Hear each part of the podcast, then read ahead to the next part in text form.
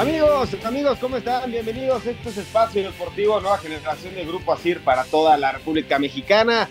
24 de diciembre. Feliz Navidad a todos quienes, quienes nos acompañan. El día de hoy trabajamos bajo la producción de Larito Cortés, en los controles César Palomo, Rodrigo Herrera, en la redacción Ernesto de Valdés, Oscar Sarmiento y su servidor Juan Miguel Alonso.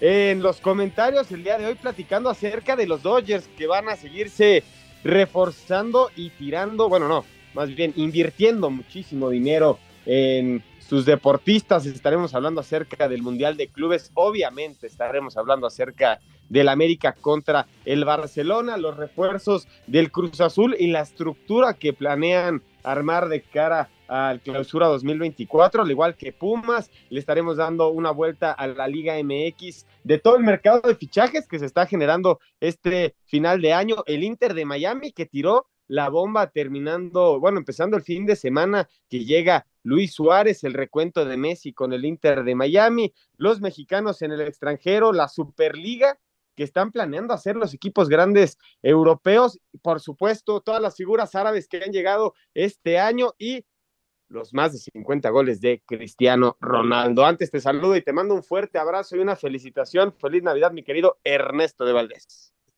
¿Cómo estás, Juan? Oscarito, qué gusto saludarlos. Feliz Nochebuena para todos, por supuesto. A Lalito, a César, a Rodrigo, muchas gracias por, por eh, permitirnos hacer este, este programa. Eh, efectivamente, decías bien lo de los Dodgers. Es increíble lo que está gastando el equipo de Los Ángeles. Son ya 1.260 millones de dólares en tres jugadores. Ahora ese Yamamoto, este pez gordo, ¿no? De la agencia libre, todo mundo lo quería. Pues son los Dodgers que ya tenían Otani, que ya tenían a Tyler Glasnow. Pues ahora los Dodgers se llevan a Yamamoto y obviamente a falta de más de cuatro meses para que inicie la temporada de grandes ligas, pues hay que poner ya a los Dodgers como los eh, grandes favoritos para llevarse el título sin lugar a dudas. Impresionante lo que está gastando los Dodgers que insisto, si no, si no se quedan con el título, pues será un fracaso monumental, ¿no? No, bueno, después de una inversión así de grande viene una exigencia deportiva, ahorita lo estaremos platicando, Ernesto. Y mi querido Oscar Sarmiento, que estás más contento que nadie, me dicen por ahí que has festejado toda la semana el título de las Águilas del la América. ¿Cómo estás, Oscar?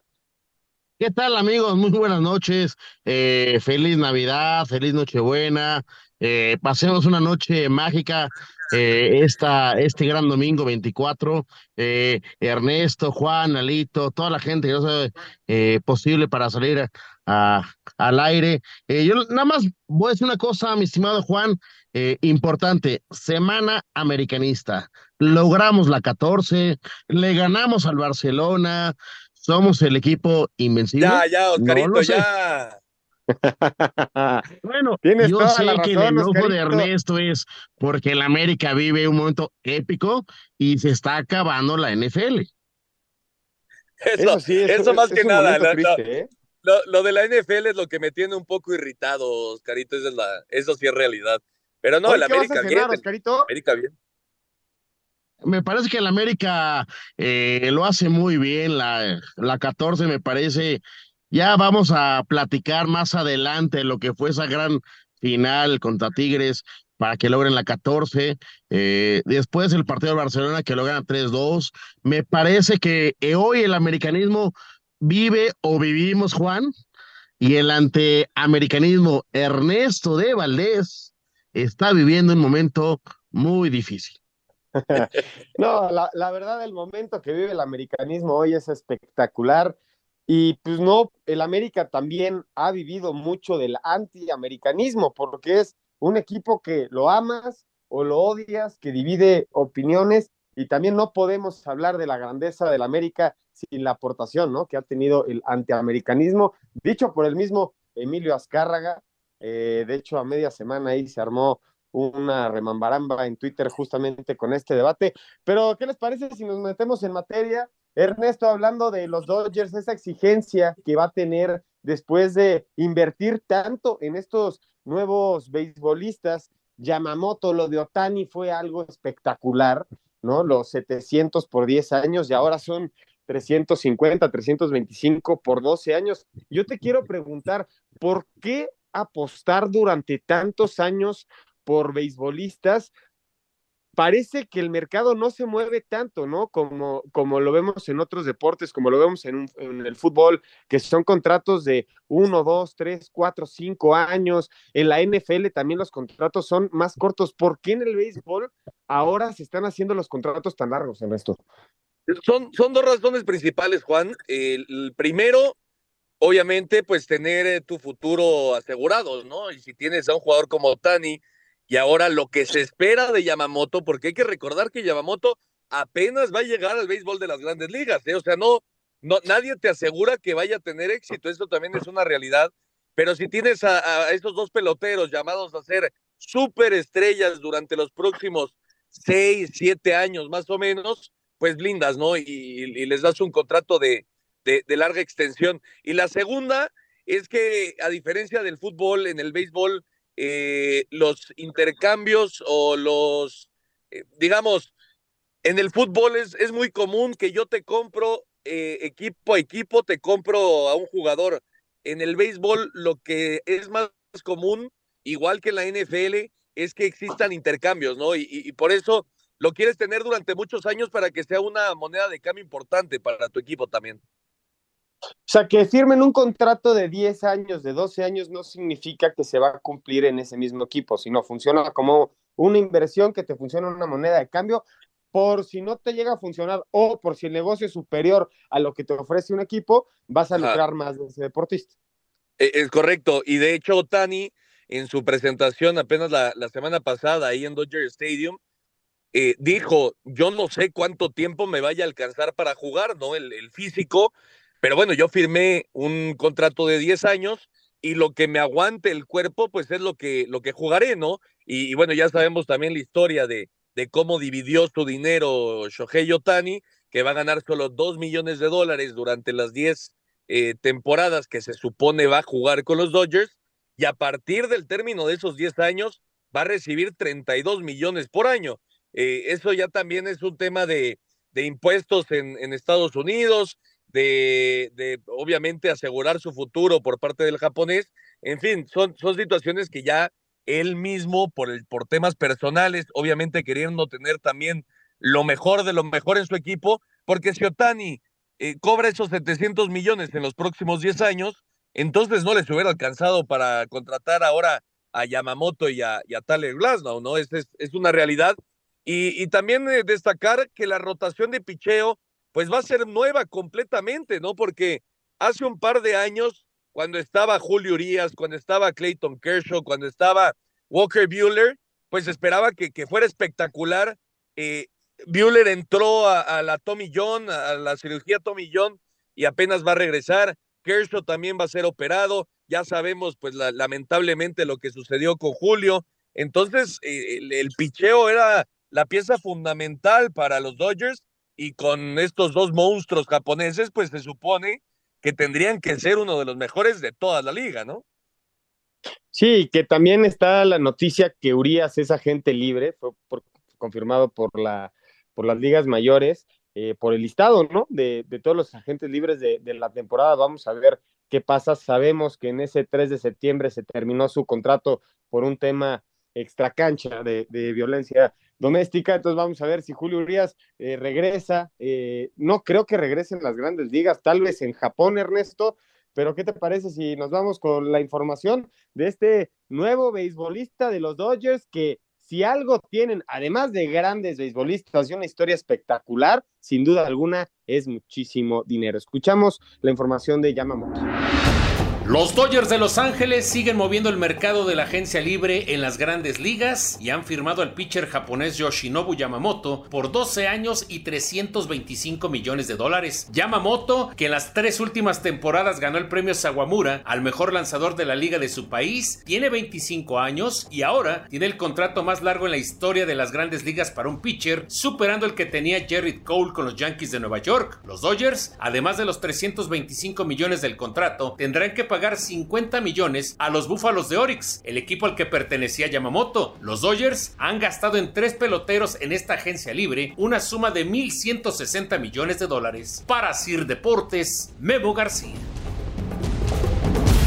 Muchísimas gracias por la información. Regresamos y vamos a abrir el telón del Mundial de Clubes. El Manchester City se impuso 4 por 0 en la gran final al Fluminense. Julián Álvarez y los récords que está generando el argentino es espectacular. Eh, yo creo que muy pocos deportistas a tan corta edad han levantado tantos títulos como Julián Álvarez y muchos que han jugado 20 años en primera división no van a poder levantar la Copa del Mundo, la Copa América, la Champions League, la Copa Libertadores, el Mundial de Clubes ahora, la Supercopa de Europa, una Premier League, una Liga Argentina, una FA Cup, una Copa Argentina. Oscar, lo del Manchester City sin duda está, se está convirtiendo en un equipo de época, ahora levantando su primer Mundial de Clubes de la historia, ¿no? No, por supuesto, eso llama la atención. Me parece que es un, un equipo de época, lo dices muy bien.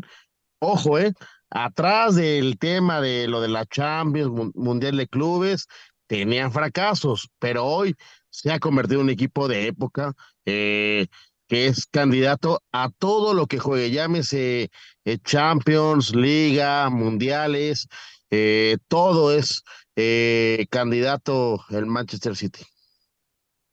Oye, Ernesto, no necesitó jugar Haaland, que es el titular, el centro delantero. Me parece que Julián Álvarez es de estos futbolistas que yo creo que está infravalorado a nivel mundial. No lo vemos ni lo escuchamos hablar en los grandes debates del fútbol, eh, posicionándolo como uno de los mejores futbolistas. No los vemos en las ternas del balón de oro ni, ni el futbolista del año. Lo que ha hecho el argentino es espectacular, ha respondido en la cancha y hablar del Manchester City en el Mundial de Clubes me parece que lo gana con la mano en la cintura. Yo esperaba, la verdad, una resistencia mayor por parte del equipo del Fluminense, que pues ahí destacaba la presencia de Marcelo, que podría haber ganado un Mundial de Clubes con un equipo que no fuera el Real Madrid.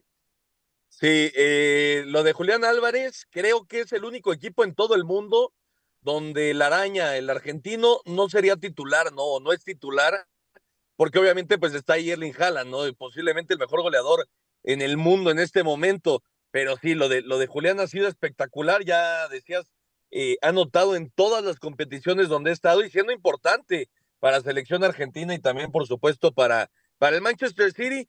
Creo que el, partido se acabó con que el gol cayó apenas al minuto 39 o 39. Y ahí fue donde, donde se acabó el, el encuentro. Eh, y me parece que, que el Manchester City pues es el justo campeón sin lugar a dudas creo que nadie puede apelar a que el Manchester City es el mejor equipo del 2023 sin, sin lugar a dudas, Juan. ¿Crees que este Manchester City, Ernesto, esté al nivel del Barcelona del 2010? Pues sí, no todo, lo ganó todo y jugando muy bien al fútbol. Y creo que el, el, común denominador es claro, ¿no? Pep Guardiola, que por cierto ganó su, su tercer eh, Mundial de Clubes eh, bueno, más bien, ha ganado el Mundial de Clubes con tres equipos diferentes, el único en la historia, después de ganarla con el Barça, con el Bayern Múnich, ahora con el Manchester City.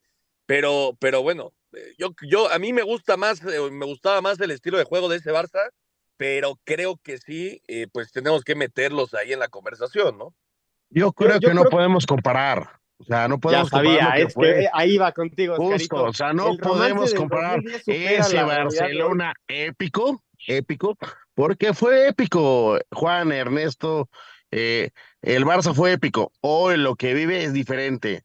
Pasaron ya varios años, una década, a este fútbol moderno. Me parece que hoy, con Guardiola, el fútbol sigue evolucionando. ¿No crees que este Manchester City, eh, obviamente hablando en un tema hipotético, le podría ganar al Barcelona del 2010? Yo creo que sí. No, por, no, no, no, Yo no, no, no, no, no. Por nombres, por lo que nos dieron, no creo. Vamos a, digo, te lo puedo decir, la peor eh, posición era el portero y cumplió. De ahí en fuera, me parece que el Barcelona del 2010, con esa manita, lo que ganaron, fue diferente. Hablamos después de la pausa, regresamos con la información aquí en Espacio Deportivo Nueva Generación.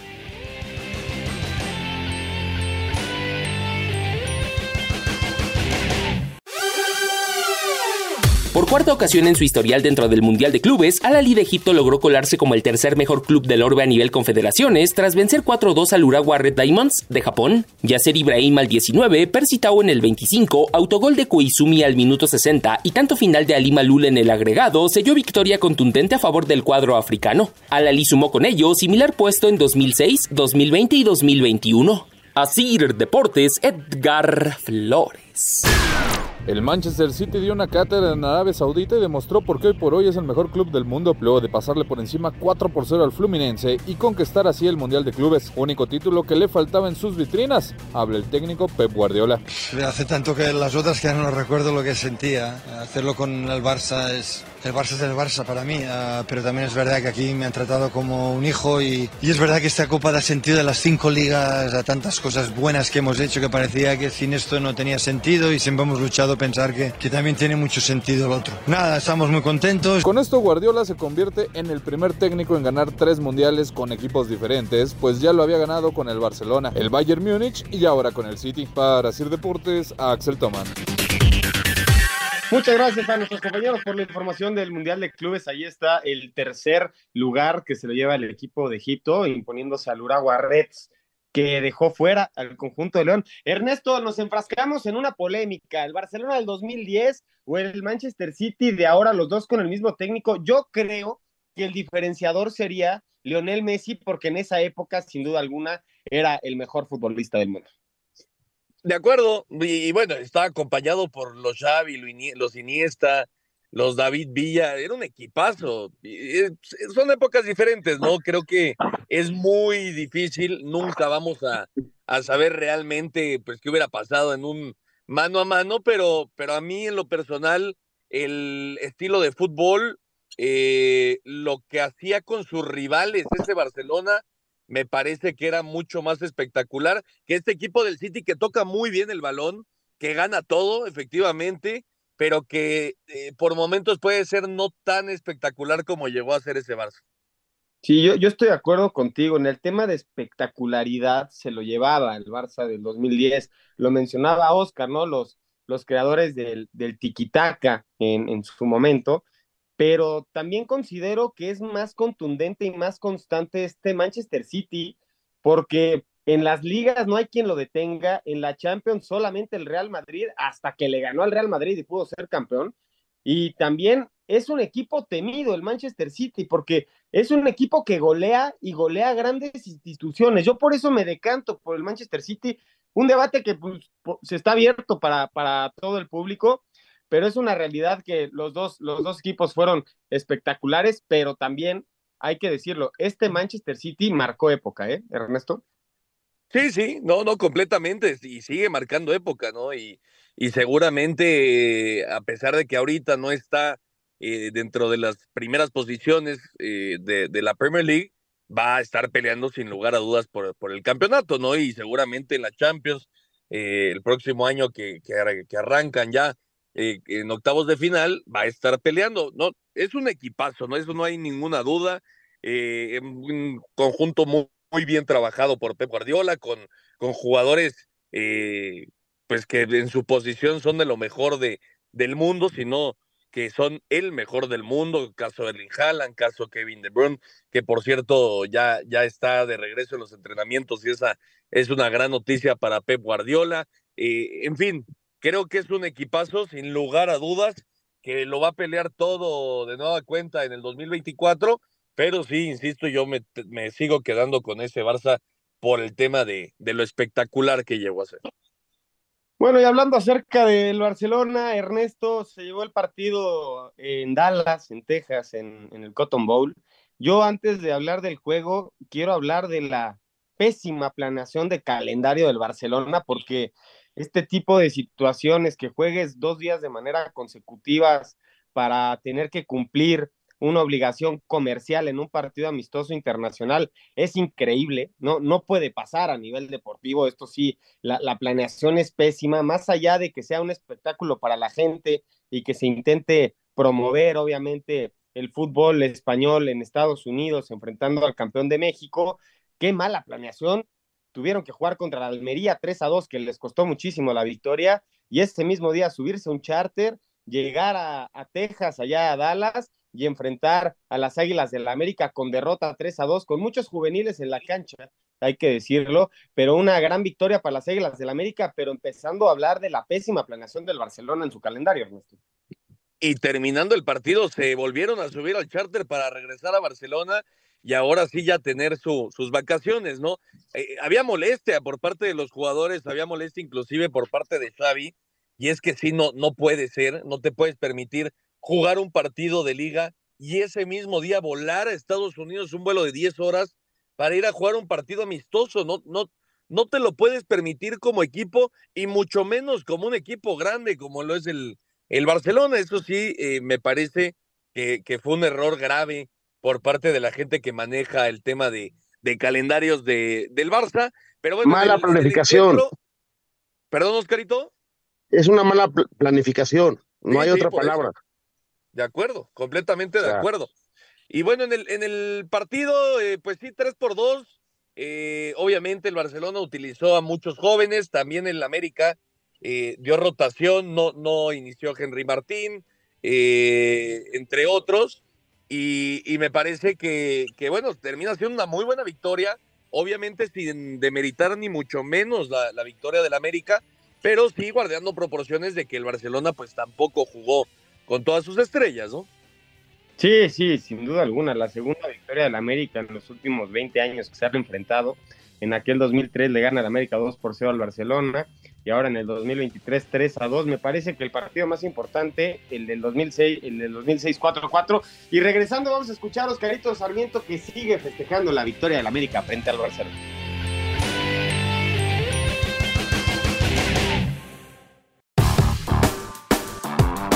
El América sigue volando alto y no podía estrenar de mejor manera la 14 que con un triunfo sobre el Barcelona, que a pesar de tener un equipo plagado de canteranos se puso al frente en el marcador en par de ocasiones, pero al final, un gol de Henry Martín le dio el triunfo a las Águilas 3 por 2. Habla Julián Quiñones, anotador de dos tantos en el encuentro. Sí, claro, no, contento ¿no? de marcarle el gol al Barcelona. Para la anécdota con los hijos va a ser un, una historia muy buena, ¿no? Y bien por el equipo, ¿no? El equipo se mostró bien, a pesar de venir de tres días de descanso, el equipo se mostró bien jugó bien, jugó este partido a la altura como un campeón de México. Al terminar el partido, América rompió filas para iniciar un breve periodo vacacional con los jugadores que vieron más minutos durante el torneo, regresando hasta el 8 de enero. Para Sir Deportes, a Axel Tomán.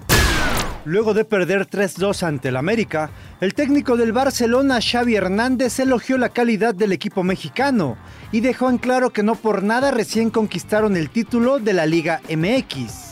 Buen equipo, equipo intenso, equipo muy bien dotado técnicamente, que no te regalan el balón.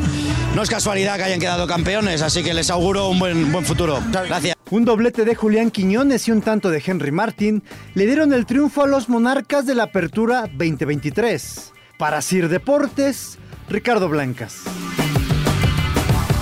Bueno, ahí está la información de la victoria de, de las Águilas del la América sobre la Barcelona. Oscar, no, no escuchamos tus impresiones acerca de este de esta victoria importante para el americanismo, porque más allá de que el Barcelona haya jugado con, con jóvenes, que haya probado a muchos jóvenes, de hecho hubo muchos cambios durante el partido, ya cuando pasen los años, el tema de la estadística, pues se va a quedar, ¿no? Una victoria frente uno de los equipos más importantes del mundo.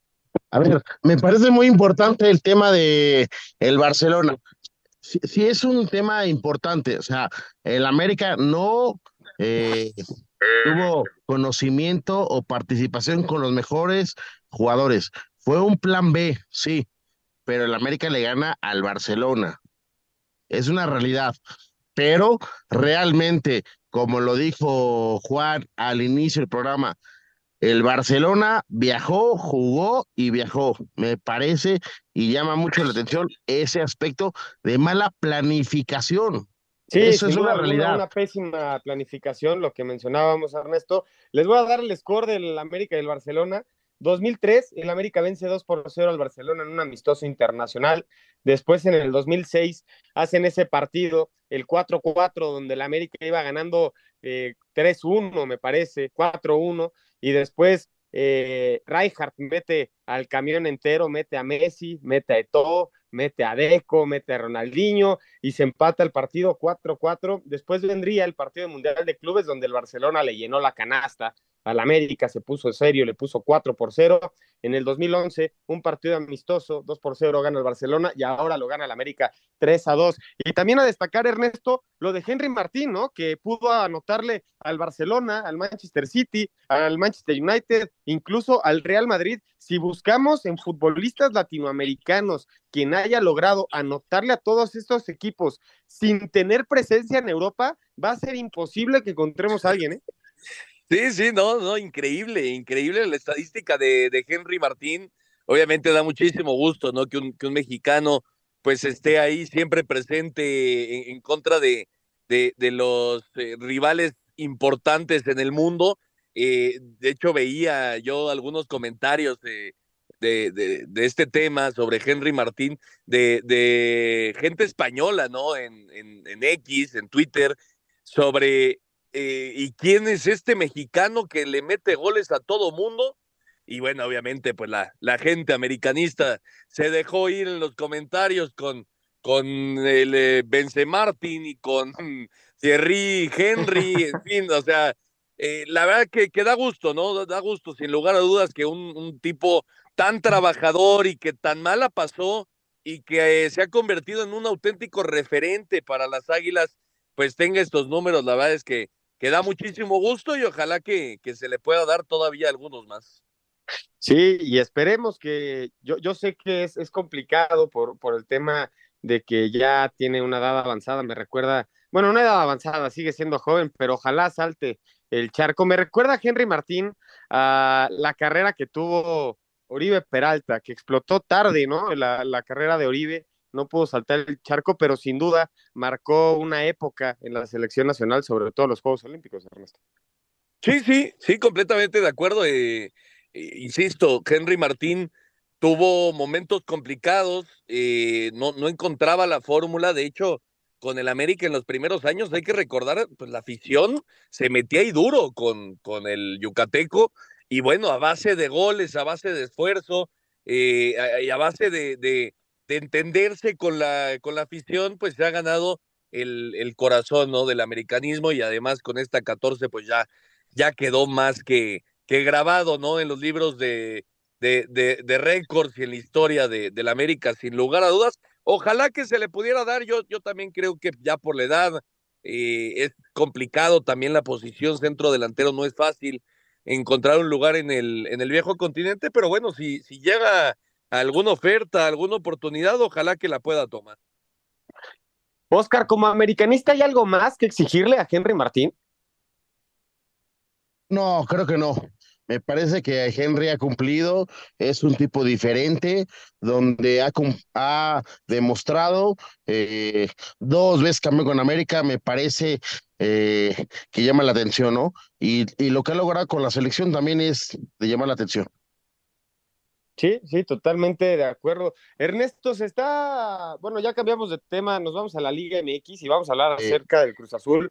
Ya sabemos que está Martín Anselmi al frente de, del Cruz Azul, un equipo que se intenta resarcir de una temporada pésima, de una gestión pésima. Sabemos que el tema desde la directiva es un problemón de Cruz Azul. Ernesto, ¿tú cómo ves este nuevo proyecto que está intentando impulsar desde la cooperativa, poniendo orden desde arriba hasta la llegada de un nuevo director deportivo y ahora Martín Anselmi que empieza a escoger los nuevos refuerzos de la máquina cementera de la Cruz Azul y parece que están soltando bastante billete. ¿eh? Sí, sí, pero yo, yo lo califico como de, de alto peligro, Juan. Eh, hablas de Anselmi, pero el que lo puso ahí es Iván Alonso, que tuvo un pasado en Pachuca y digamos que pues no terminó, ¿no? De la mejor forma. Se habla de, de algunos eh, por ahí tratos, eh, en fin, cosas fuera de, lo deportivo, que ojalá, ojalá que no, no afecten, ¿no? En, en, la máquina, ojalá que Cruz Azul pueda estar de regreso en los primeros planos de, de Liga MX. Eh, insisto, creo que es, es de alto peligro, pero bueno, hay que darles el, el beneficio de la duda si llegan a hacer buenas contrataciones con la base que ya tienen, me parece que pueden haber buenas cosas para, para la escuadra cementera en el próximo año.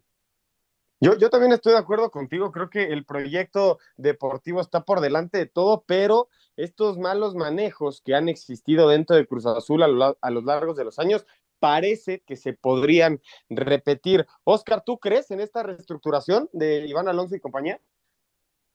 Me cuesta trabajo creer, pero pienso que se puede una nueva revolución eh, en el tema de, de ver que quién llega de jugadores. Podemos hablar de eh, técnico, promotores, eh, director deportivo, pero realmente es muy complicado.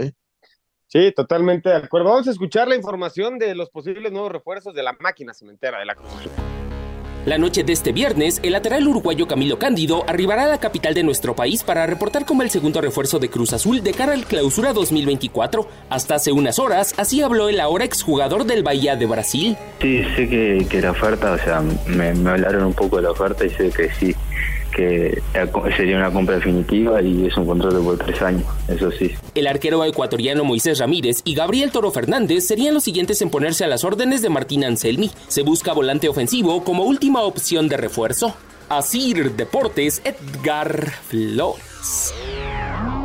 Bueno, ahí está la información de Cruz Azul. Vamos a ver cómo arrancan el próximo torneo y también los manejos en dónde terminan estos directores deportivos que de repente contratan a pesar de su pasado. Ernesto, los Pumas, los Pumas eh, dieron una cara espectacular, a mi parecer. Eh, fueron un equipo competitivo que ya no solamente dependían de su garra, por momentos mostraron buen fútbol y salió la sorpresa, ¿no? De que Mohamed sale por temas personales y también el Toro Fernández, uno de sus mejores futbolistas. El proyecto de los Pumas de cara al clausura 2024 parece ser eh, agresivo, se queda el auxiliar técnico de, del turco Mohamed, creyeron en el proyecto que les picharon hace siete meses y vamos a ver cómo se refuerzan los Pumas para poder mantener esa competitividad que nos mostraron durante el torneo. Sí, es justamente lo que te iba a decir, ¿no? Van, van a intentar seguir con este proyecto que tenía el, el turco Mohamed con Gustavo Lema que ha sido durante toda la carrera auxiliar técnico de, del turco. Así que digamos que la idea futbolística pues debe ser prácticamente eh, la misma. Creo que sí es una dura baja, ¿no? Que, que Mohamed se vaya por lo que había trabajado y bien dices durante el, torneo. Eh, lo, de, lo del Toro Fernández, bueno, si es realidad que le pagaron 11 millones a Pumas, pues entonces creo que hicieron un, un negocio eh, redondo, ¿no? Pero pero creo que eh, seguirán por la misma tónica, eh, intentando darle oportunidad a, jugadores jóvenes con una buena base de, futbolistas que ya tienen y, me parece que Pumas puede ser, puede ser uno de los contendientes, uno de los que dé hablar a partir de, de este clausura 2024. Sí, esperemos seguir viendo, Oscar, a los Pumas dentro de los primeros cuatro, ¿no? Como lo hicieron en este torneo, peleando eh, fuertemente con equipos grandes y también dándole lugar a futbolistas mexicanos, más allá de todas las críticas que hay en torno al chino Huerta, sin duda alguna fue uno de los futbolistas más importantes, tan importante fue que le dieron una oportunidad de la selección mayor. Va a ser muy complicado, Juan, Ernesto. Me parece que lo que hizo Mohamed en este corto tiempo fue muy importante, pero Lema, no, a ver, vamos a ver si Lema puede con el cargo, porque dentro de los jugadores, eh, el plantel, tener un tema importante de ser auxiliar a técnico es muy complicado. Vamos a ver si puede él liderar con el tema de ser el capo el técnico, la cabeza de ese proyecto. Y del plantel, no sé, porque hoy por hoy, en este mercado que estamos viviendo, me parece muy importante lo que Pumas está dejando ir. Sí, totalmente de acuerdo. ¿eh? Creo que Oscar toca un punto muy importante. Es la primera oportunidad que va a tener Gustavo al frente de un equipo como responsable, pero también nos demostró este torneo con, con San Luis específicamente, que sí se puede, ¿no? Que el San Luis, siendo un equipo que no se esperaba absolutamente nada de él, al final logró meterse hasta los cuartos de final, dando un excelente torneo. metiéndose en el séptimo lugar de la general, a pesar de que al principio del torneo André Jardín se fue a la América y se quedó con, se quedó justamente con el auxiliar. ¿Qué le esperan los Pumas? Parece ser que Pedro Quispe está muy cerca de ser su refuerzo. Lo escuchamos. Juan, es una cosa diferente ser el segundo al primero, ¿eh? En, la cabeza del cuerpo técnico. Eh, lo dice muy bien. Siempre ha sido el segundo. Nunca ha tenido el manejo del primer equipo. Sí, sí, total, totalmente de acuerdo. Vamos a ver cómo le va a, a Gustavo en este torneo y vamos a ver qué refuerzos le esperan a los Pumas. Lo escuchamos.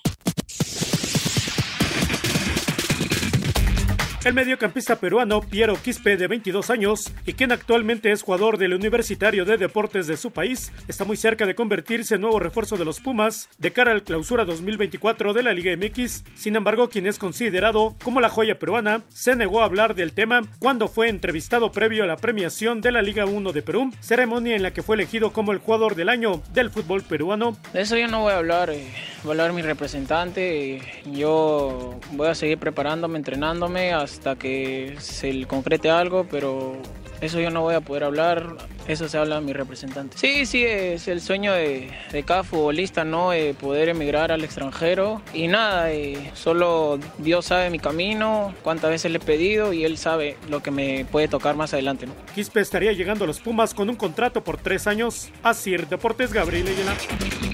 Bueno, ahí está la información de los Pumas. Ernesto, en, este mercado de, fichajes, ¿quién crees que sea el equipo que más necesite reforzarse en, la parte alta, media o, en la parte defensiva? Pues yo, me quedo con Cruz Azul, ¿no? Por, lo que vivió en este torneo, que fue, a, mi forma de, ver las cosas, la gran decepción, ¿no? De, de la apertura 2023 creo que Cruz Azul es el que más tiene que invertir en, en cada una de, sus líneas pero bueno, hay, hay varios equipos, ¿no? Que podemos nombrar. Creo que Chivas también lo tiene que hacer. A mi parecer, Toluca también eh, necesita refuerzos. Hay varios, hay varios equipos que lo necesitan. Y también yo sumaría, Ernesto, a tu lista el Atlas, ¿no? El Atlas fue bicampeón y terminó la temporada con, creo que los últimos cinco partidos no pudo tener ningún tipo de victoria, décimo, el penúltimo de la general, me parece que el Atlas también se tiene que reforzar. Vamos a ir un corte, regresamos justamente con los refuerzos que se están haciendo alrededor del fútbol mexicano y vamos a hablar de la llegada de Luis Suárez al Inter de Miami.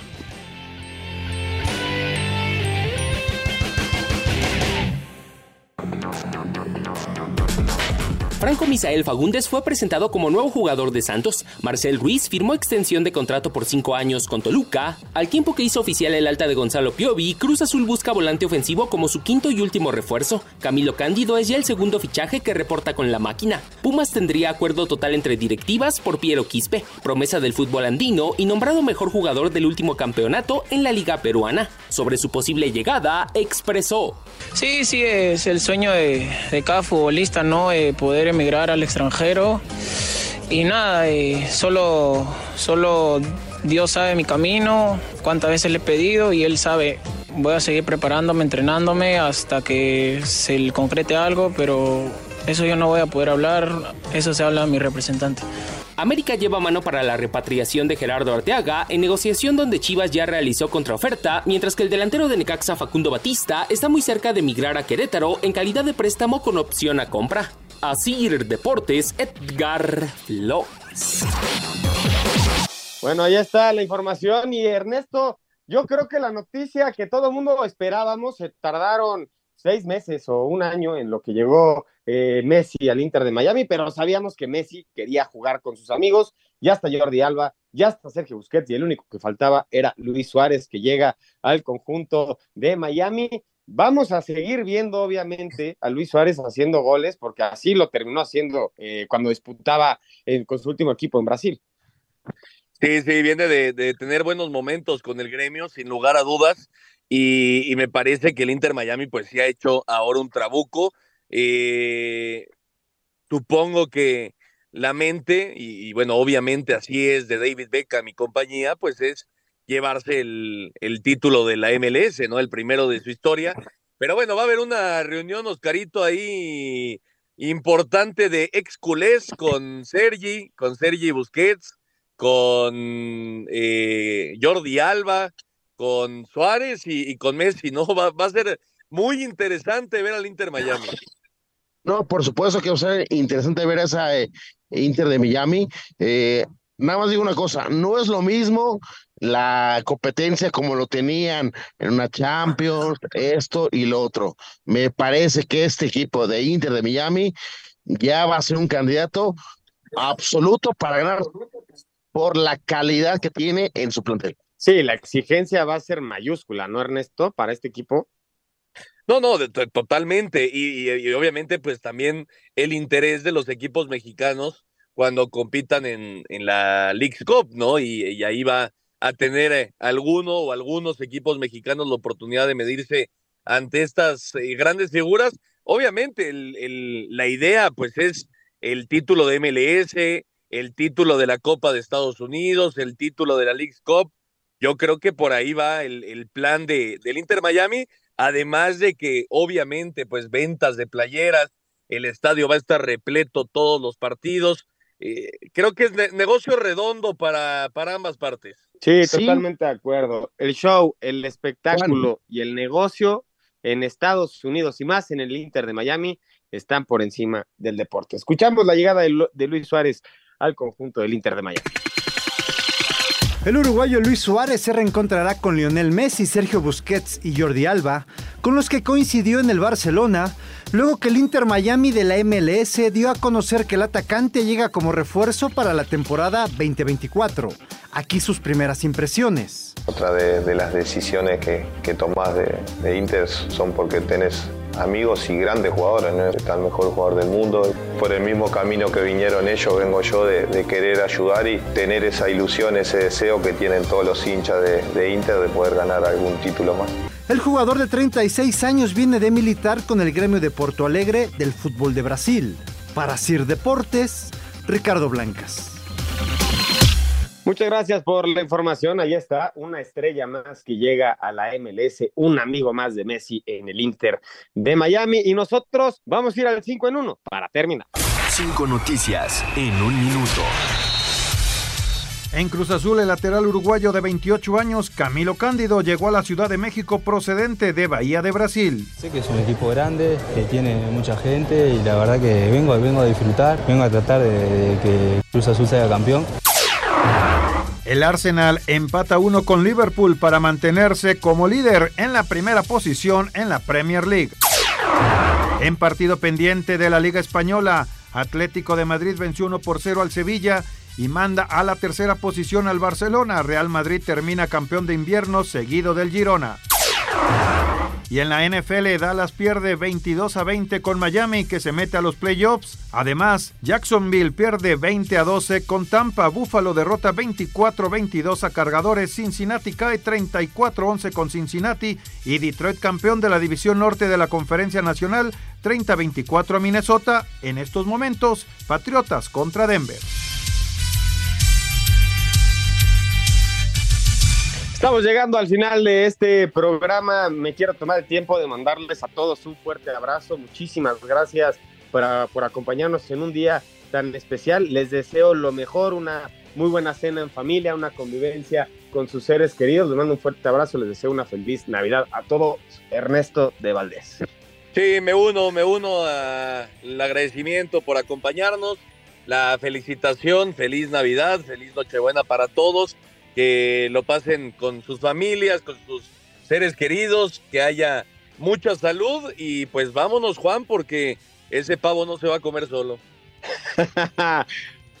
Oscar Sarmiento, vámonos. Vámonos, feliz Navidad, eh, a gusto, realmente una gran noche para todos ustedes y un abrazo fuerte para todos los, los que nos escuchan. Abrazo para todos quienes nos acompañan, reiteramos de parte de todo el equipo de Espacio Deportivo la felicitación de Navidad y nos escuchamos la próxima semana aquí en Espacio Deportivo Nueva Generación. Y recuérdenlo, por favor, si toman, no manejen. Les mandamos un fuerte abrazo y los esperamos la próxima semana.